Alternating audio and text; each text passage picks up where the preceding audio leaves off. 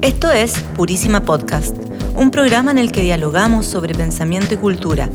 Somos el podcast de la Facultad de Arquitectura, Arte, Diseño y Comunicaciones del Campus Creativo de la Universidad Andrés Bello. Soy Alejandra Delgado.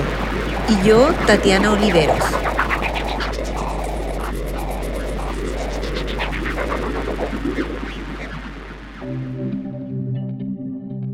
Hola, bienvenidos y bienvenidas a un nuevo episodio de Purísima Podcast, un espacio para reflexionar y conversar de cultura y pensamiento. Soy Tatiana Oliveros y aquí estoy con mi compañera de, de podcast, Alejandra. Hola Alejandra. Alejandra Delgado. Alejandra Delgado. Flores. Ah, nunca me había dicho el- todos los apellidos. Hola, ¿cómo están? Qué bueno que nos encontremos nuevamente en este espacio, este espacio que hacemos desde los estudios del campus creativo de la Universidad Andrés Bello. Tenemos un tema hoy día muy distinto a los que hemos tratado en los últimos episodios. Es algo que nos convoca como ciudad, como país, pero también es un fenómeno global. Sí, pero antes tengo que anunciar unas cosas que faltaron. Eh, que quiero invitarlos a todos a escuchar los capítulos anteriores de Purísima Podcast, en donde hemos abordado un montón de temáticas. Tengo que decir que este es el penúltimo de este año. Oh, Eh, hemos ha- eh, hablado de cultura de- del slow fashion, hemos hablado de la nueva constitución y la cultura, cómo, cómo se incluyó en esa constitución que no quedó. fue antes. Sí, Documenta 15. eh, hemos hablado de muchos temas del área de la cultura.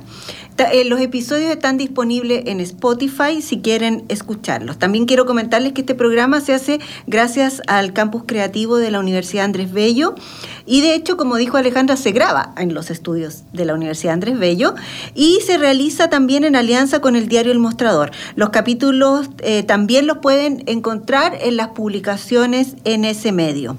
Y volvamos al tema, Ale, tú nos introduciste un poquito eh, lo que íbamos a hablar. Es un Sí. tema bien, bien interesante, bien profundo y eh, tenemos un... Tenemos una, como un, un- una- un pie forzado, eh, en el buen sentido de la palabra. Vimos un reportaje de la Deutsche Welle eh, para hablar precisamente de este tema.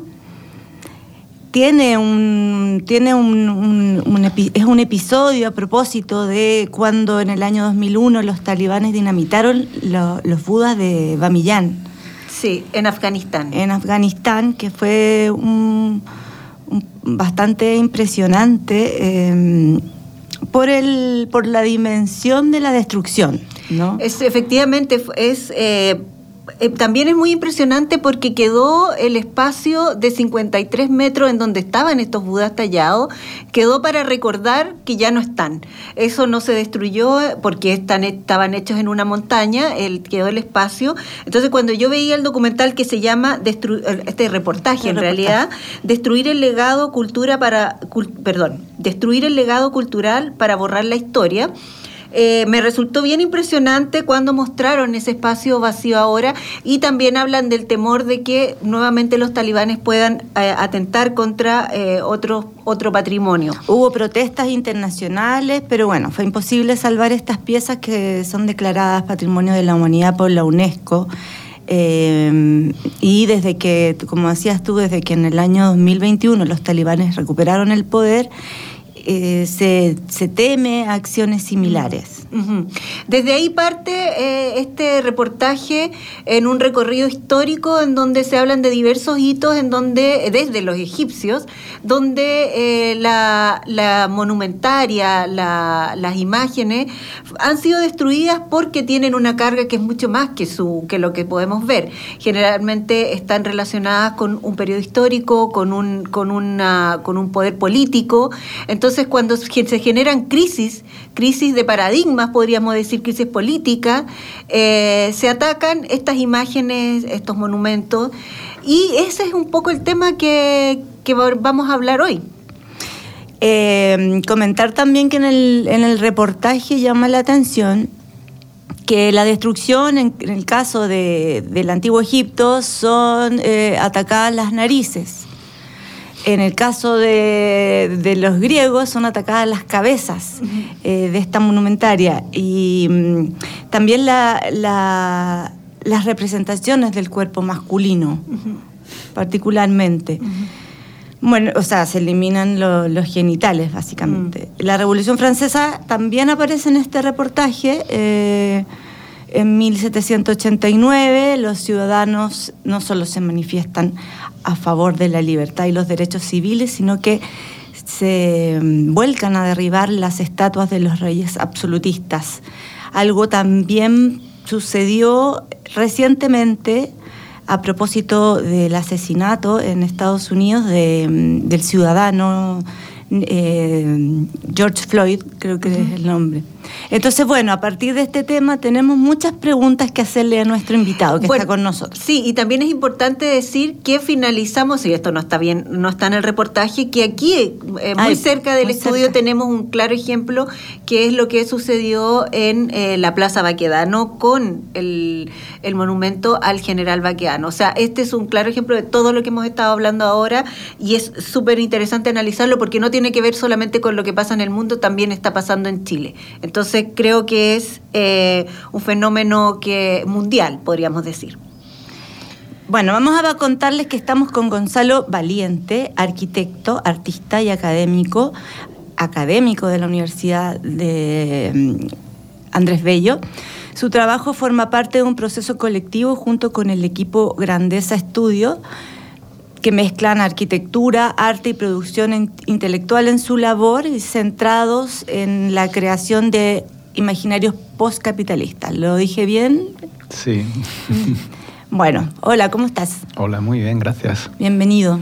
Bienvenido. Muchas gracias. Bueno, partir por esta discusión. No sé qué discusión deberíamos tener cuando se produce una modificación radical en la cultura social, eh, en el imaginario social eh, pierde sentido la pierde sentido la monumentaria en realidad hay que seguir celebrando la memoria de figuras históricas que bueno que entran en conflicto y en tensión con ese contexto yo no creo que, que, pierda sentido, sino que igual, igual en cierto modo recobra sentido, ¿no? Como que lo que está pasando ahora es muy interesante Tú eh, mm, habéis hablado de, paradigmas, me parece el, tema de las crisis y, los cambios de paradigma quizás sea el enfoque más eh, mm, que yo encuentro ahora más, más pertinente para, discutir la, monumentalidad. ¿no? llevamos ya varias décadas de, giros muy potentes y de diferentes, eh, eh, eh, desde diferentes ámbitos feministas, miradas de coloniales que están proliferando, que están tomando mucho peso, que tienen hasta ángulos progresistas, conservadores. y, grandes eventos que están cargando también de, enorme frustración a, a gente que, se enfrenta a un mundo que, está en, una, crisis eh, casi dirían, podría decir civilizatoria, ¿no? Eh, y, que, y que nos cuesta mucho, y creo que a través de la monumentalidad se puede llegar a ese punto, eh, leer desde, desde el ángulo de la, del, del, cambio de paradigma ¿no? y de la crisis epistémica que, lo acompaña. Entonces, ahí hay como hay, hay, un debate que se está polarizando en torno a la monumentalidad, ¿no? Gente que está vandalizando monumentos, eh, profanándolos, eh, asaltándolos, destruyéndolos, reemplazándolos, eh, incluso transvistiéndolos, ¿no? Que ha, ha habido cosas muy interesantes. Eh, resignificándolos, eh, eh, reclamando que sean desplazados, que sean repuestos, que no se toquen, que son el, símbolo de, comunidades, de estados, naciones, pero al mismo tiempo hay gente que está reclamando que el Estado-nación no tiene ningún sentido y que de hecho es una reminiscencia de todo un legado colonial, imperialista, opresor y que ha, que ha acarreado unas capas inmensas de destrucción ¿no? social, cultural, muerte. Eh, y, de racismo, de esclavitud. y además me olvidé de, de, genocidio. Del, peso del giro antirracista que hubo con, con, el tema de, la muerte de Floyd en Estados Unidos. ¿no? Entonces yo creo que, que, es, a mí me, yo, yo, creo que es muy, es muy hermoso ver lo que está pasando con los monumentos, porque yo creo que si, si hay algo interesante con los monumentos es que puedan estar politizados. Si se, si se vuelven rocas eh, inamovibles, responden a, a, imágenes dogmáticas, ¿no? Son, son, son figuras que, que, no podemos discutir, por lo cual aquellos a los que lo que representan han oprimido, desplazado, pues eh, se, se, perpetuará su figura de, de, de, de expulsados, ¿no? Eh, es, interesante eso que dices porque eh, esto de que con estos cambios de paradigma también comienzan a aparecer los monumentos que no veíamos, porque muchas veces pasábamos por, Plaza Baquedano, no teníamos idea quién estaba arriba de ese caballo, a veces ni veíamos esa escultura. Eh, entonces ahora em, apareció apareció y empezaron a aparecer un montón de monumentos que estaban en la ciudad, pero que realmente eran como que fueran un edificio, no para nuestra vista ya no existían. Y ahí se vuelven políticos, se vuelven, valor, eh, entonces es, interesante esa aparición de, de este cosa que estaba como casi invisibilizado en la ciudad. Pero toman valor, dices, o sea, me queda pensando si eh, toman valor en el sentido de que aparecen política y críticamente o, um, porque cuando no toman valor, están ahí para ser celebrados. Están ahí para ser celebrados precisamente lo que representan. Entonces, ¿a qué valor te refieres específicamente? Bueno, es, que es, una, es una aproximación que trata, que provocadora, ¿no? Decir que toman valor. O sea, toman valor como, como, figuras de debate, como figuras de, de, de, reactivación también del disenso, ¿no? Porque ha habido, llevamos, no sé, desde que arrancó el, giro cultural a nivel planetario neoliberal, ha habido una progresión hacia unas, unos marcos político-culturales centristas en las que lo que se ha buscado como una especie de figura de deseo ha sido el consenso. Y el consenso siempre se construye en torno a expulsar todo lo que, lo que difiera. ¿no? Entonces, para mí cobran valor no como piezas intocables, cobran valor como piezas vulnerables, como piezas que se pueden agredir, que se puede reclamar el desplazamiento, como piezas que articulan eh, una realidad, es que vivimos políticamente, vivimos eh, en, escenarios que nunca se pueden resolver que se tienen que mantener abiertos al debate, al entendimiento de que la diferencia nos construye y ahí la, presencia de, estos monumentos, de alguna manera, lo que ha, lo que ha hecho es magnetizar, como aglutinar eh, una, serie de miradas que han, que, han, que han roto toda posibilidad de consenso. Ahora, la polarización radical eh, que, lleve a violencia tampoco es buena, pero es que eso tampoco es a lo que debería aspirar la política.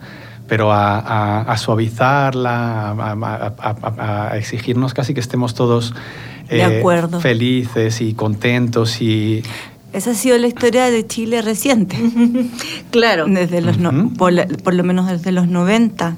Eh, pensaba en, en, aquellos espacios de, de, poder, porque son espacios de poder finalmente en el espacio público que están resguardados. En realidad se me vino a la mente em, la tumba de em, Arturo Prat está resguardada 24 horas del día. Entonces, eh, como que una pasa por ahí, ya estás acostumbrada a eso y, no, te, no te cuestionas precisamente este disenso.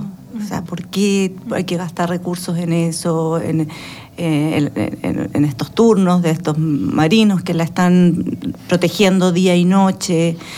Esa es una, una sola de las preguntas, en realidad. Pero no no, hasta, hasta diría el estallido social, no había como algo que nos volara la cabeza con respecto a la monumentaria. ¿O sí? Como que nos acordemos. Eh, en, relación a la, monumentalidad, eh, no lo sé. Eh, sí que había conflictos políticos importantes. El, el, tema de los estudiantes fue muy importante. Yo creo que antes del estallido ya estaban estallando, ¿no? Eh, Chile estalló por fases. Eh, sí, es verdad. Eh, para mí fue muy hermoso, sigue siendo hermoso, aunque es, doloroso también, los, los, los, mini o casi macro estallidos que, que, manifestaron las, los 8 M, ¿no? Anteriores al, al año del estallido que, ya estaban hablando de, un, de algo incontenible ¿no? e, e, insostenible. Ahora, esto es verdad que, se está, que no es chileno, esto está sucediendo en, todo el mundo y ha habido decapitaciones recientemente de, iconos em, de, la colonialidad, sobre todo por parte de, los, movimientos eh, eh, antirracistas eh, afroamericanos, en el Reino Unido, en Australia, lo que estabas hablando de, la, protección policial, militar prácticamente, del, monumento, del símbolo de poder y del símbolo de toda una narrativa que es, que es, que es racista, que es xenófoba eh, desplegó en el momento en el que estaba como infectando toda esa especie de onda expansiva de, las reacciones tras la muerte de Floyd en Estados Unidos, eh, como decenas, decenas de policías en, el Hyde Park de, Sydney en torno a la escultura de, eh, del Capitán Cook, que es un, símbolo de la... es el Cristóbal Colón de Australia, ¿no? Es el, supuestamente el primer navegante que llegó, tampoco es cierto, pero el que, el que representaba la corona inglesa, el que llevó el poder de la corona inglesa, lo desplegó con su llegada y, y tampoco había tanta gente, porque Australia es un país bastante despolitizado en, en, casi todos los sentidos. Era, era una, una, una, cantidad minoritaria la que iba a ir a, a desplegar una protesta allá. Había más policías que protestantes. Eh, que, protestantes, que, que, manifestantes en, en, torno a, a un monumento que, que, parece bastante claro, que representa eh, un legado de, de, violencias múltiples. ¿no? Lo mismo con el esclavista Edward Colston en Bristol. Y ahí lo, lo, lo que sucedió es que después la recuperan. O sea, la tiran al río y las autoridades la recuperan. Bueno, no sé dónde terminó este monumento, pero eh, recuerdo que la gente estaba pero airada, y estaba furiosa derribándolo. Particularmente me gustan esas escenas, me dan como... Eh, me parece que hay algo vivo ahí, mm. ¿no?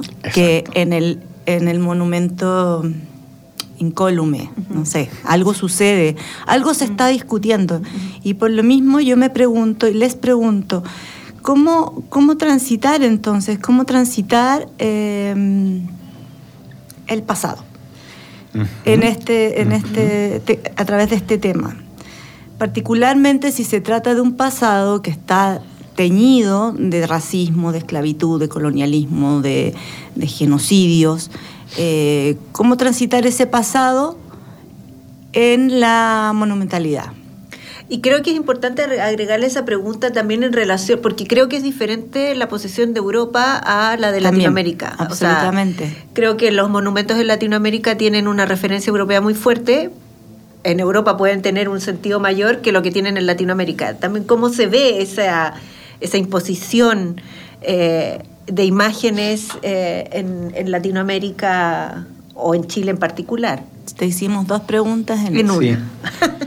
Voy a empezar por la del pasado. Eh, es muy complejo y yo no soy experto en ello, pero, pero pienso mucho en ello eh, desde una línea de trabajo que trabaja el futuro, eh, desde la imaginación. O sea, todo mi trabajo es, es eh, como abordar la, la, crisis de la imaginación política contemporánea, ¿no? como que nos cuesta imaginarnos un afuera a las realidades que vivimos, que al mismo tiempo nos conducen como a, la catástrofe. ¿no? Eh, y eso eh, requiere... Bueno, hay gente que, que, se la, que se plantea revisar ese futuro como mirando solo hacia el futuro, y a mí me interesa mucho también traer el pasado y y politizarlo, pero también jugar con él. O sea, como que se, ha politizado mucho el pasado recientemente y en Chile, eh, y bien que haya pasado, pero a través de la figura de, la, de, como traer la memoria de las víctimas, ¿no? que era súper necesario, súper urgente, pero corremos el riesgo también de solo enrocarnos en, en eso y no, seguir, y no mirar también al pasado pensando en, usando la imaginación también hacia el pasado. Y esto es peligroso porque está también lo de las, la, falta de rigor, que las fake news operan también mucho en esa línea, ¿no? Pero es que la historia ha sido construir pasados falsos, ¿no? Entonces traer contraficciones, que como diría Paul Preciado, jugar a la política ficción, se puede hacer eh, proyectando hacia el futuro y también revisando el pasado en una mezcla entre lo factual y lo contrafactual que nos invite también a monumentalizar cosas que no podemos recuperar porque desaparecieron a través de la violencia, darles carácter no solo de víctima, eh, no sé, por ejemplo, revisando el pasado europeo, la quema de brujas, ¿no? Podemos hacer un memorial de la quema de brujas, ya se han hecho recientemente, es importante. Eso es una mirada, un luto. Pero también podemos traer y rescatar lo que significaban esas brujas a las que se quemó por herejes, por libertinas, por, por, resistirse a, someterse al matrimonio, al patriarcado, exacto, por ser mujeres libres, ¿no? Y traer esas figuras del pasado, inventarnos también qué significaban desde una perspectiva que, que aglutine revisiones del pasado, historicismo con eh, contemporaneidad, ¿no? que nos sirvan también para que el presente articule también miradas a futuro que imaginen otras cosas, porque si no nos atrancamos mucho. Es, que la lógica del monumento y el historicismo eh, es distinto, o sea, uno es, me parece, que me parece más patriarcal que, y rígido que el otro, que, que puede ser dinámico, que puede ser dialógico. Bueno, hay que pensar que la figura del historiador, que normalmente se suele mencionar en singular, en masculino, tiene todo un legado eh, de, trabajar al servicio de, los plutócratas, ¿no? del, poder que, decidía también qué es historia, quiénes, quiénes son historiadores, quiénes pasan ese filtro y, trabajar para, para, estabilizar el poder, ¿no? Ese es el término. La historia con mayúscula. Exacto. Luego eh, aparecen como otros, otros perfiles de historiadores, ¿no? La gente que trajo la memoria y demás, como una especie de contrapartida política eh, contra ese, esa construcción historicista del pasado.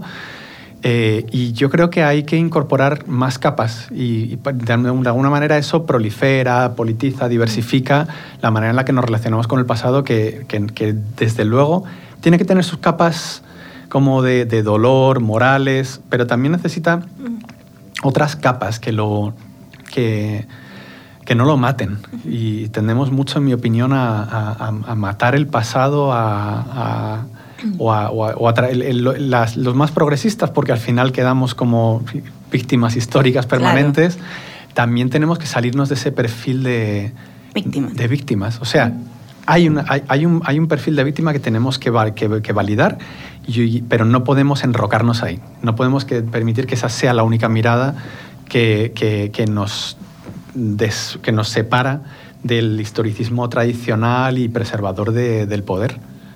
Es que de hecho ahí viene ¿Crees que vamos a la música? Me miraste con cara de sí, música. bueno, pero voy a dejar eh, planteada la pregunta. ¿Quién fija las normas históricas y conmemorativas que enmarcan el espacio público? Y volver también a hablar, porque a propósito de la pregunta que hice, que tiene que ver con cómo construir acá en Latinoamérica una monumentaria que nos represente. Ay, podría ser tan divertido, ¿no? Eh, como pararnos a pensar en eso también como...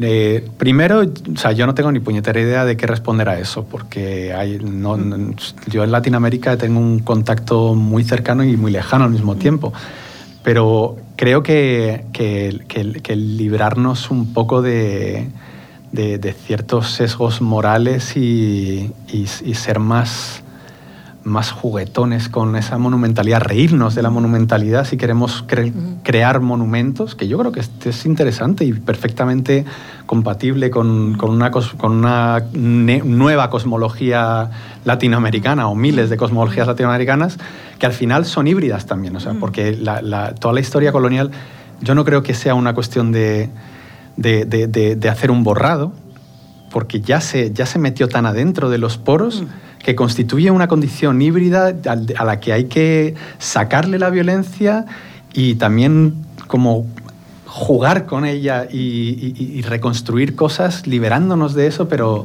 pero el borrado tampoco creo que, vaya a ser posible. O sea, es que está ahí, está, las huellas están, ¿no? Como, como diría Derrida. Yo creo que hay que, hay que, hay que jugar más, tenemos que ser creativos y, y liberarnos. Vamos a escuchar música, música local, música chilena. Eh, este es un, un cuarteto. Son cuatro mujeres que tienen como misión invocar la fuerza feminista para construir un proyecto de transformación social. Se llaman Gata en Grifá y la canción se llama Herejía. Me gusta.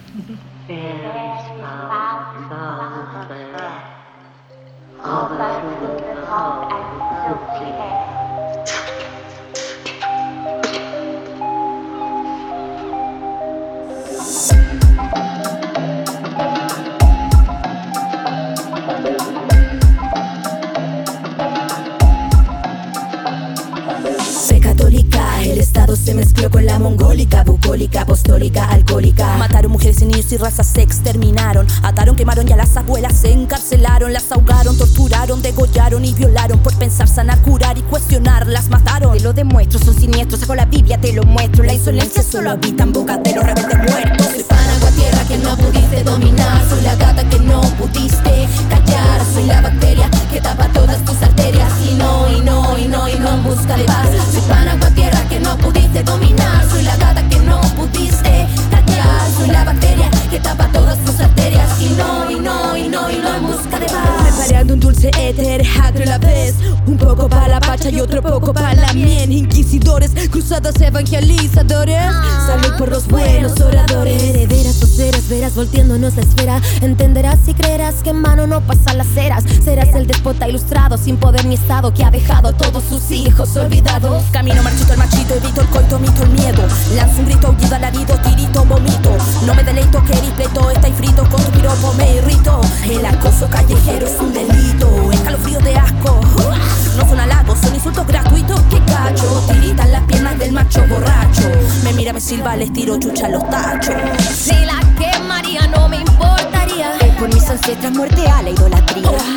Silencio por todos los caídos. No más represiones, amnistía para los vivos. Nadie opta por la paz porque sabemos que no es la manera en que la iglesia oculta las columnas y fronteras, sacrificios, vicios, cuerpos desaparecidos. La historia que conocemos dominada por genocidio. Oh, bendito sea mi ego y todo mi conocimiento. Que es hipocresía si tú rezas al Padre Nuestro. Me paro, erizo, grifo, discrimino. Admiro, conspiro, deliro. Me escabullo, saco las garras, te rasguño.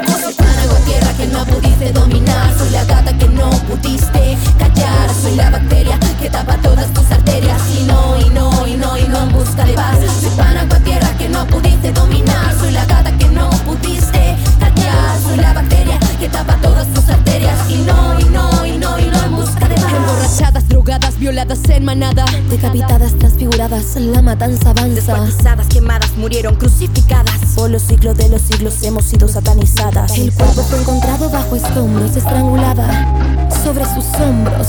De un tiro la mataron, por su pecho penetraron. El cura borracho repite que solo es un pecado. Pecado, pecado. Somos disidentes de la época, mujer revolucionaria de la métrica. No somos histéricas, somos históricas.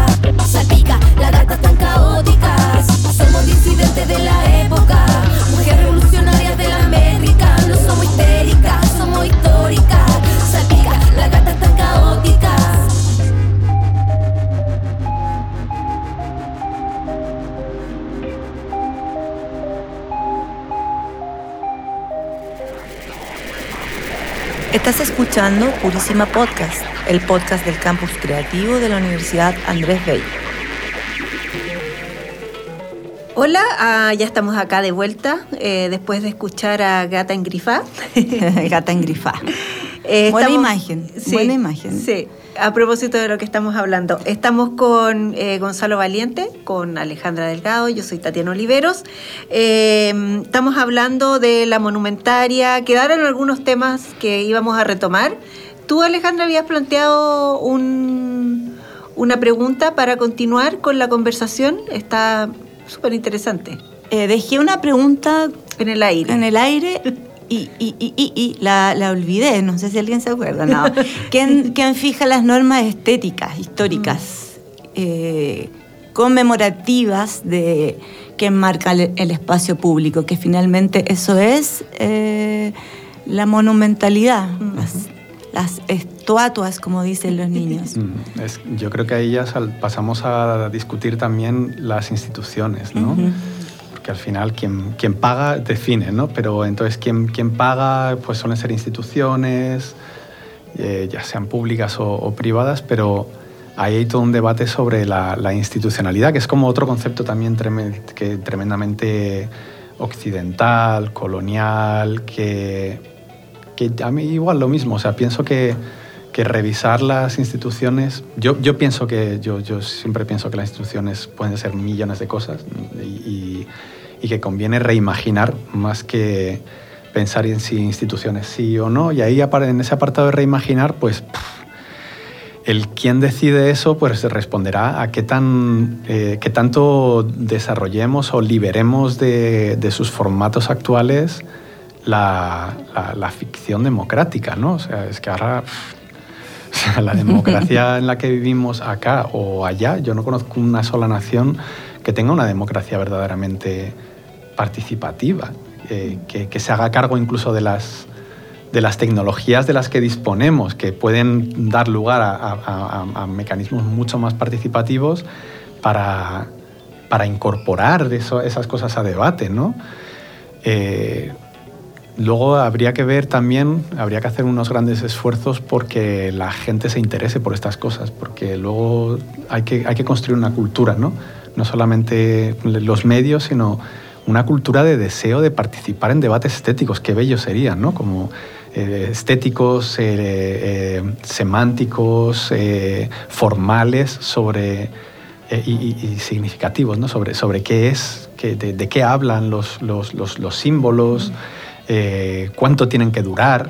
Eh, necesitamos que construir símbolos que duran máximo tres años eh, y no le damos más tiempo, incluso nos pasamos la vida debatiendo si es demasiado tiempo. como si son de bronce, fueron, para siempre.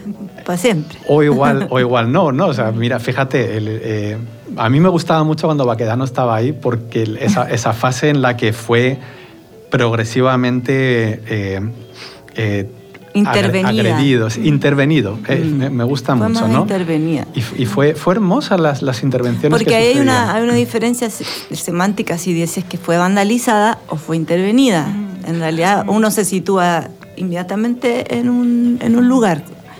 Sí, totalmente. Eh, a mí igual me gusta lo de vandalizar porque eh, le, mete una, una, una, capa de violencia que también mm. tenemos que revisar el tema de la violencia como como herramienta política, sobre todo la violencia, la violencia estética. A mí me interesa la violencia estética, no la violencia física. La violencia física me parece un horror y la violencia psicológica también. Pero hay una cuestión en la violencia estética que es cómo el empleo de la, de la estética, de la contraimagen, los reemplazos, los, eh, el, propio eh, hacer, hacer condiciones trans ¿no? a, un, cuerpo monumental, eh, violenta a quien se siente en posesión de, la verdad, ¿no? de un sentido común que lleva legitimado por mucho tiempo.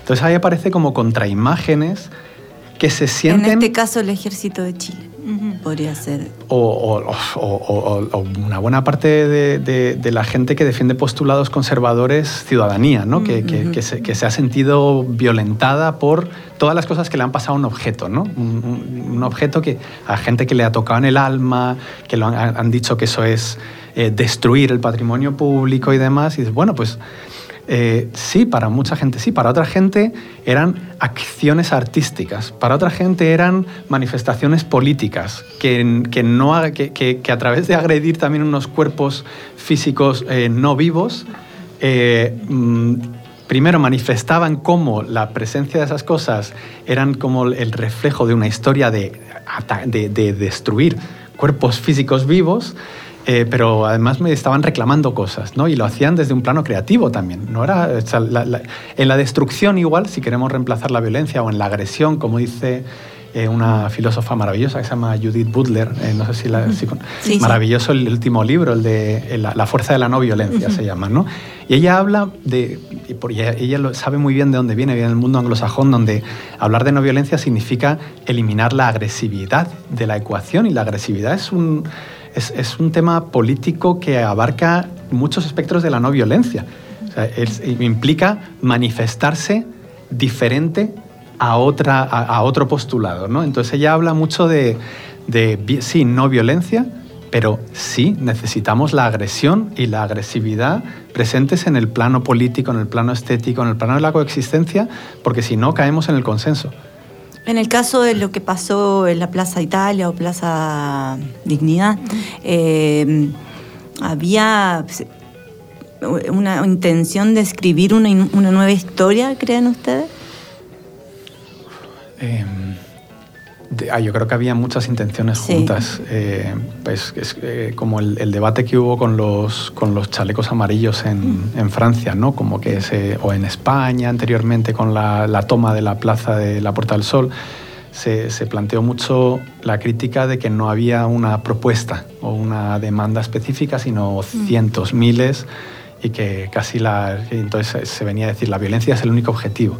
Pues no, yo creo que hay, hay muchas, muchas cosas que se están poniendo eh, sobre un mismo objeto. Mm pero que hay que revisarlas todas y... Es como un malestar, en el fondo, no es una, no, es, no se está poniendo, estoy molesto, es como decir estoy molesto, estoy molesta, más que tengo una propuesta, da como esa sensación... claro, y ahí yo pienso que antes de que haya una voluntad constituyente, tiene que manifestarse una voluntad destituyente, ¿no? O sea, es, es una, es una disociación que en verdad es ficticia, porque yo creo que cuando ya planteas una... una, una eh, desconstitución, estás planteando una reconstitución, ¿no? Pero yo creo que en, en, los gestos que se, y en las acciones que se hicieron sobre, sobre esa estatua y todas las que, las que sean, o, esculturas o monumentos o comisarías de policía que se agredieron en diferentes partes del mundo, ha habido un, un reclamo, de, un reclamo que, de, de desconstituir algo que, que, que, aplica mucha, mucha, mucha violencia sobre una gran mayoría de las personas en este mundo, hasta el punto... Pero en Chile particularmente y a partir de este, de este monumento vaquedano se dio una batalla de, por los símbolos. Claro. O sea, Qué bueno. no solo una parte de la sociedad no quería este símbolo, empieza a haber también, no sé, toda una batalla con, aparece el, perro Matapacos, ¿se acuerdan? Como, como un representante de la sociedad civil que no tiene que no tiene voz. Eh, pero también como contrapartida eh, eh, hay un ataque por el otro lado, digamos, con una férrea defensa de la bandera chilena, por ejemplo. Y una contrasimbología, gente que, que, quiere que no haya símbolos o monumentos porque todo eso es, es, herencia teóricamente de la colonialidad. Y, bueno, pues, Exacto. y en torno a eso quiero dar un, un ejemplo mm. al revés. Mm. Lo que pasó en, Puerto Montt eh, con eh, el monumento de los amantes, que es un monumento que mucha gente encuentra muy feo, eh, que están mirando al mar. Muy feo. Y en un momento se, se planteó la idea de, de eliminarlo pero se sometió a una votación y los, la gente de Puerto Montt le gusta y quiere que esté ahí. Mm. A nosotros, que somos de afuera, no nos gusta, pero a ellos no les importa y creo que está bien porque es, es el lugar en donde ellos viven, de alguna forma los representa. Además que está en un lugar bastante simbólico que es frente al mar, muchas parejas se sientan ahí a ver el mar. Yo creo, lo encuentro muy representativo de lo que es ese lugar en Puerto Montt. Entonces, en torno a ese ejemplo, al, al, deseo de una, de una ciudad de mantener eh, esto que, que, podría parecer feo para algunos. Eh, ¿Qué te parece ese? Porque encuentro que es el, ejemplo contrario a todo esto que se está planteando de eh, eliminar monumentos, de sacar monumentos.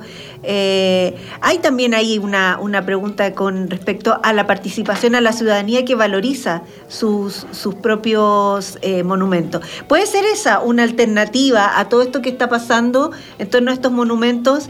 Tan neoclásicos, podríamos decir, que hay acá en Santiago. El, Hacer una votación, dices. Claro, y, mantener ese, ese monumento ciudadana. Claro, con los nuevos monumentos, con... Igual esto es una escultura, una escultura de un artista. Sí. Tiene otras características, creo.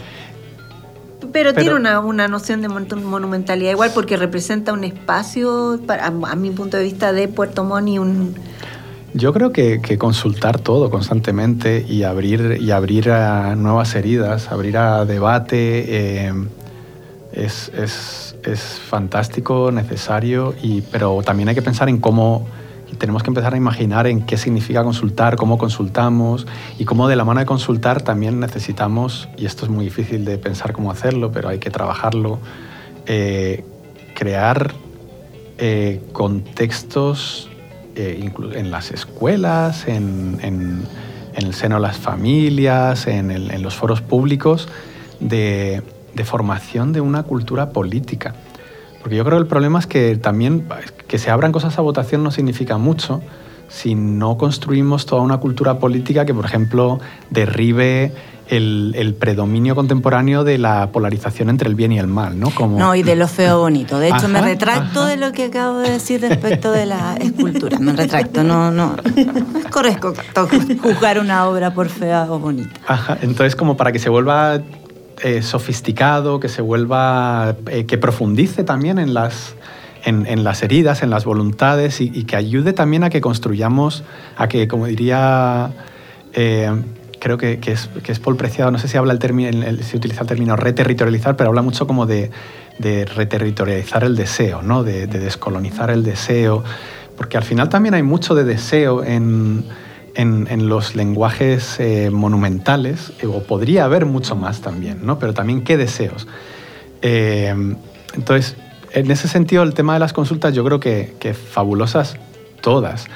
Pero que, y, no sé, y, ahí me remito al, tema de la consulta de, constitucional que, hubo en Chile, que pues para mucha gente eh, ha sido muy doloroso que, no saliese la prueba. Para mí fue terriblemente doloroso y para mucha gente ha sido un alivio, pero que lo, yo pienso desde la depresión que generó para, para mucha gente, hay que pensar también que qué maravilloso que hubo esa consulta y que lo que hay que luchar es para que, que esas consultas sean más, que, que, se que, nos permitamos discutir más qué es el modelo de Estado desde diferentes escalas y más frecuentemente para que no sea un todo o nada de una, de una sola vez. Y al mismo tiempo yo creo que es súper urgente y eso es lo difícil, de verdad llevará mucho tiempo, pero aquí en todo el mundo eh, reconstruir o construir por primera vez en la historia una relación entre ciudadanía y cultura política amplia, porque este, estamos, estamos perdiendo las batallas, batallas muy importantes, el cambio climático. ¿Quién se hace cargo? No nos estamos haciendo cargo casi Veníamos hablando de eso, veníamos diciendo, mañana se acaba el mundo. Y es, es terrible, ¿no? La, la, filósofa española Marina Garcés tiene un libro muy, muy lindo que se llama Nueva Ilustración Radical, que arranca con una descripción del presente como una condición póstuma, que viene a decir, eh, hay, hay, casi una fascinación por el apocalipsis, ¿no? Tenemos asumido que el fin lo tenemos delante de nuestras narices y que es irreversible porque lo, el, el, el modelo civilizatorio en el que vivimos es inevitable. Y ya lo tenemos ahí, porque tenemos una cultura política tan dañada que, que, no, que no nos hacemos cargo de la potencia que hay implícita en la imaginación política, que lo puede cambiar todo, puede cambiar todo, todo. Ahora es difícil, lleva trabajo, lleva mucho tiempo de, reconstrucción. Imaginarnos no solo, ¿no? O sea, imaginas, representas, discutes, empiezas a construir, a deconstruir, lleva mucho tiempo. Pero si ni siquiera imaginamos, ¿qué vamos a hacer? Pues sí, entonces ya podemos decir el fin del mundo. Pero el capitalismo te la pone difícil. Sí, claro, claro. Y además el capitalismo está en todas partes, está en las universidades, está en, lo, en las municipalidades, está en las familias, está en, cómo, cómo, cómo voto apruebo si estoy endeudado, por ejemplo, y no me puedo imaginar que nada de lo que proponga esto eh, me vaya a librar de mi deuda. Puede que sí que lo haga, pero no me lo creo porque además me he leído una cosa que me dice que no, que todo lo contrario. ¿no? Entonces vivimos endeudados, vivimos con miedo, eh, vivimos con deseos eh, súper empaquetados en fórmulas que, que incluso aunque racionalicemos contra ellas, nuestro subconsciente está operando constantemente, porque si algo logra la versión neoliberal del capitalismo, como dice bien Chulhanes, eh, colonizar el subconsciente, ¿no? sí. Y ahí es difícil. Ya no, no necesitamos el panóptico. No, exacto. Lo tenemos adentro. Exacto, exacto. en el ADN, en la mitocondria. Entonces, en ese sentido también eh, repensar, la, voy a volver a la monumentaria, repensar la monumentaria también, o sea, hoy es un, es un reto enorme, repensar, repensar, porque este cambio de paradigma, todo esto es, creo que hoy día puede ser uno de los, de los respecto a la monumentaria, uno de los grandes, grandes cambios, porque veo con todo esto de que sentimos que el fin está muy cerca, qué vamos a celebrar del pasado, eh, qué, es lo que, qué es lo que vale o, celebramos el futuro eh, en, imágenes, en monumentaria. ¿Cómo, cómo, lo, cómo, ¿Cómo enfrentamos o cómo podríamos enfrentar esto desde la... Es que difícil enfrentarla si esta monumentaria... Eh, la neoclásica que tú llamas, está pensada en, eh, binariamente, eh, están los dominados y los vencidos. No hay un, no sé, yo creo que debiéramos, no, debiéramos, no, yo no lo digo porque yo no estoy incluida, soy, soy pueblo. Podría ser conveniente retirarlos de la vía pública, ¿no?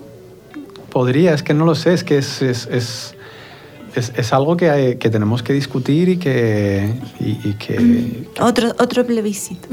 Ahí sí, todo lo que Pero yo me refiero a una monumentaria eh, futura, no una ahora. ¿Qué, qué, es lo que, qué es lo que nos... nos qué, ¿Cuál es el piso?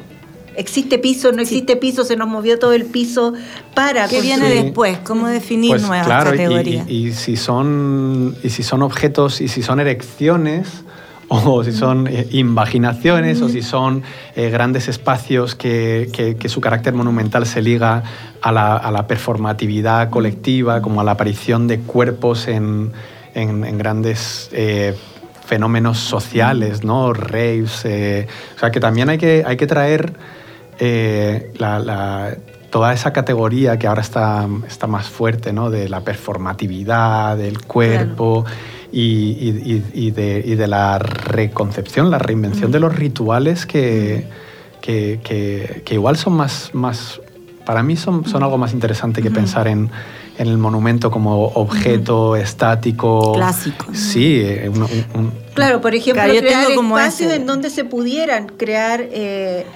que, no existen mucho en las ciudades, eh, por ejemplo, espacios donde se celebra, se celebran los, triunfos deportivos, se celebra, no existe en la ciudad, en, por ejemplo en Santiago, entonces la gente se reúne en un, lugar que, que, que Mm. que es el centro de lo mm. que se define como el centro.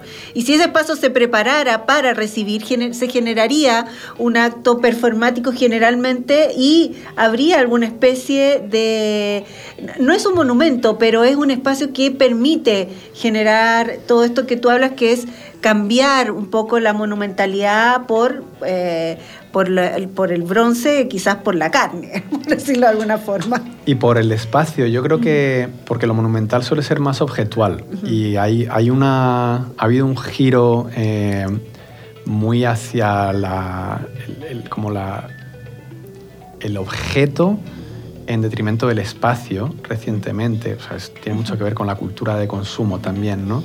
Que al final nos, hace, nos cuesta mucho pensar en el espacio y mucho más en el espacio público, el espacio común. Acá en Santiago hay mucho espacio público que es tremendamente residual, ruinoso. Luego se usa y, hay una cultura eh, que, me, encanta de esta ciudad, es que cualquier espacio, cualquier esquinita puede ser habitada por gente que se sienta, se echa al suelo y se pone a charlar y echa las horas. Eh, pero igual también pensar el espacio desde una desde un esfuerzo, desde un gozo, desde ningún tipo de aspiración estética eh, de, de, hacer lo que sucede en los espacios públicos europeos, por ejemplo, ¿no? Mm. que ya, ya vale, ¿no?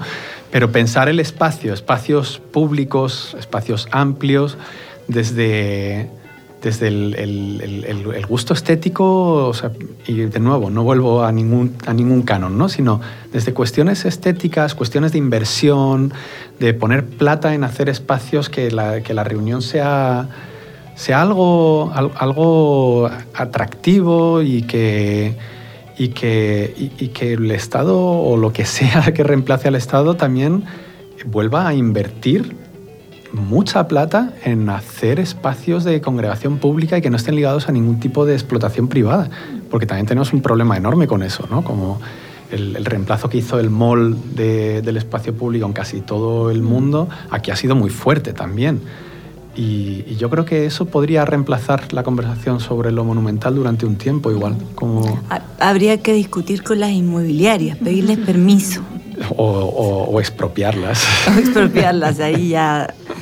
Bueno, igual hace poco una, um, una polémica por un monumento en homenaje a la mujer, ¿Mm? que creo que estaba en Providencia, ¿no? Era una Dionisia, Dionisia. Dionaea, no, Dionea, una propuesta del artista visual Josefina Gilas Gilizasti y las arquitectas Cecilia Puga, Paula Velasco y Bárbara Barrera. Las feministas no estuvieron, muchas feministas no estuvieron de acuerdo. No necesitamos un monumento en homenaje a la mujer. O sea, finalmente como era, era una propuesta estética de, de, fierros que, que, tenía, bueno, el jurado que, que, dijo que es una obra que destaca por su forma, por su materialidad y que está libre de una, de una interpretación de estereotipos. Entonces es como permanentemente. Pero es mejor que pase eso a que no pase nada, digamos, como... Yo creo que ambas cosas son buenas, que pase y que, y que, y que haya desacuerdo con que pase. Yo, de verdad, creo que, que todo, o sea, que pase tiene posibles conflictos, puede haber como una especie de carga culposa, que acaba utilizando los lenguajes que el propio patriarcado ha estado acostumbrado para, para generar simbología. Igual eh, hay, hay, feminismos que no están de acuerdo en que siquiera se toque esos, esos lenguajes y busquen otros lenguajes, ¿no? Eh, pero yo también pienso que es, depende de cómo se haga las, esas cosas, ¿no? O sea, pienso mucho, por ejemplo, en Perdón, perdón, pero en este caso puntual la crítica estaba referida a que un monumento es orden. Sí, sí. Es orden patriarcal y que no es como entrar en ese juego. Entiendo, entiendo. Y por, eso iba, iba a traer un ejemplo que no es exactamente un monumento, pero donde se emplea todos los lenguajes del orden patriarcal más radical, que es el de las procesiones de Semana Santa cristianas, que en, España fue súper polémico, ¿no? Fue el de la, la, Sagrada Cofradía del, del, del, Santo Coño Insumiso, se llama, del coño insumiso, ¿no? coño insumiso. Maravillosa, era, era un, un, pedazo vagina hecha de, no sé de qué estaba hecha, así de, como este, este papel, que esta masa de papel, pintada y todo, y, y, un grupo de, de, de mujeres que iban cargándola por toda la calle, por, todas las calles de Sevilla, por las que normalmente se hacen las procesiones de Semana Santa, donde se estaba profanando los lenguajes de un modelo de poder para crear un, legado eh, discursivo, estético, performático, eh, completamente diferente. Bueno, las denunciaron, la, Asociación Española de, Abogados Cristianos las llevó a juicio, creo que perdieron un primer, eh, una primera instancia. Perdieron. Ellas perdieron, y, pero luego ellas acabaron ganando y fueron, y fueron liberadas, pero, pero, pero ellas sabían lo que estaban haciendo, sabían que iban a... Ahí hablo un poco, vuelvo un poco al tema ese de la, de la violencia estética, ¿no? Como hay una violencia simbólica que, tiene un, juego político muy valioso. Entonces, depende también eh, si ya se convoca eso dentro de, las estéticas y de, los, y, de las lógicas de un orden patriarcal. Pero quien lo haga puede también eh, entrar ahí como un poco como caballo de Troya y, generar mucha polémica y toda esa polémica pues va activando eh, nuevas miradas también en la gente que accede a esa polémica. yo creo que que es bueno que salga la polémica, también no he visto la obra, pero sería bueno, ¿no? O sea, me, parecería muy interesante ver qué pasa si hacen un, como hicieron esta, esta asociación en España, un, coño monumental con, la, con la alergia a la figura de la vagina que hay eh, por parte del patriarcado. Es casi un monstruo, ¿no? La, la, estética de la vagina comparada con la estética eh, de, lo erecto del, del sí, pene. está lleno. Bueno, se, ha asociado, se ha asociado a lo feo, se ha asociado a, como a un montón de, categorías estéticas medio monstruosas. Entonces, sí, depende. es así. Esta Dionaea, de hecho, tiene características más de vulva. Mm. Pero el, el, hecho es que es un monumento. Entonces el monumento sería el sinónimo de orden patriarcal. Es como para discutirlo mucho en realidad. Sí, yo, yo debo decir una cosa. A mí me suele costar eh, cuando todo es separarse y generar como, como divisiones eh, sí, porque entonces la, infección no se vuelve imposible. Al final creo esto es complicado, pero hay, hay veces, no siempre, que, que, corremos el riesgo de participar incluso de una lógica tremendamente neoliberal, ¿no? que es la de la fragmentación de identidades hasta el punto de que solo si perteneces a tales sectores demográficos puedes participar de ciertos debates o hacer ciertas cosas o ciertas cosas se pueden hacer solo dentro de estos registros, que al final lo que acaba haciendo es fragmentar también... El... ¿Lo encuentras fascista?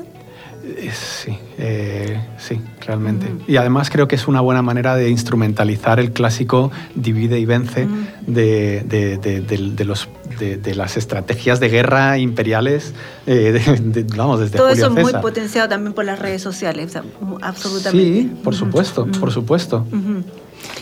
Sí, es como para discutir de aquí a la eternidad, eh, pero ya tenemos que ir cerrando. Vamos a cerrar con una canción. Muchas gracias por acompañarnos en este. A vosotras por, por invitarme, ha sido un placer. Esperamos que. Muy buena conversación. Muy buena conversación. Esperamos que ustedes también ahí, nuestros podcast escuchas, se llamará así, eh, también les haya parecido un, un capítulo que puedan compartir, escuchar en el metro. Yo generalmente escucho los podcasts en el, en el metro, en la calle. No sé si ustedes son... Yo cuando cocino, cuando... Principalmente cuando hago cosas que son muy mecánicas en la casa, estoy escuchando podcast. ¿Y tú? Cuando tengo tiempo. Últimamente tengo muy poco tiempo para nada. No, no, hay que hacerse el tiempo para algo, para, para, lo que sea, para ver una serie, para leer, para caminar, para estar en silencio. sí. o no? Bueno, nos despedimos con eh, La Molo, con una canción que se llama, un sencillo que se llama Brotar. Que estén muy bien. Chao. Gracias. Muchas gracias.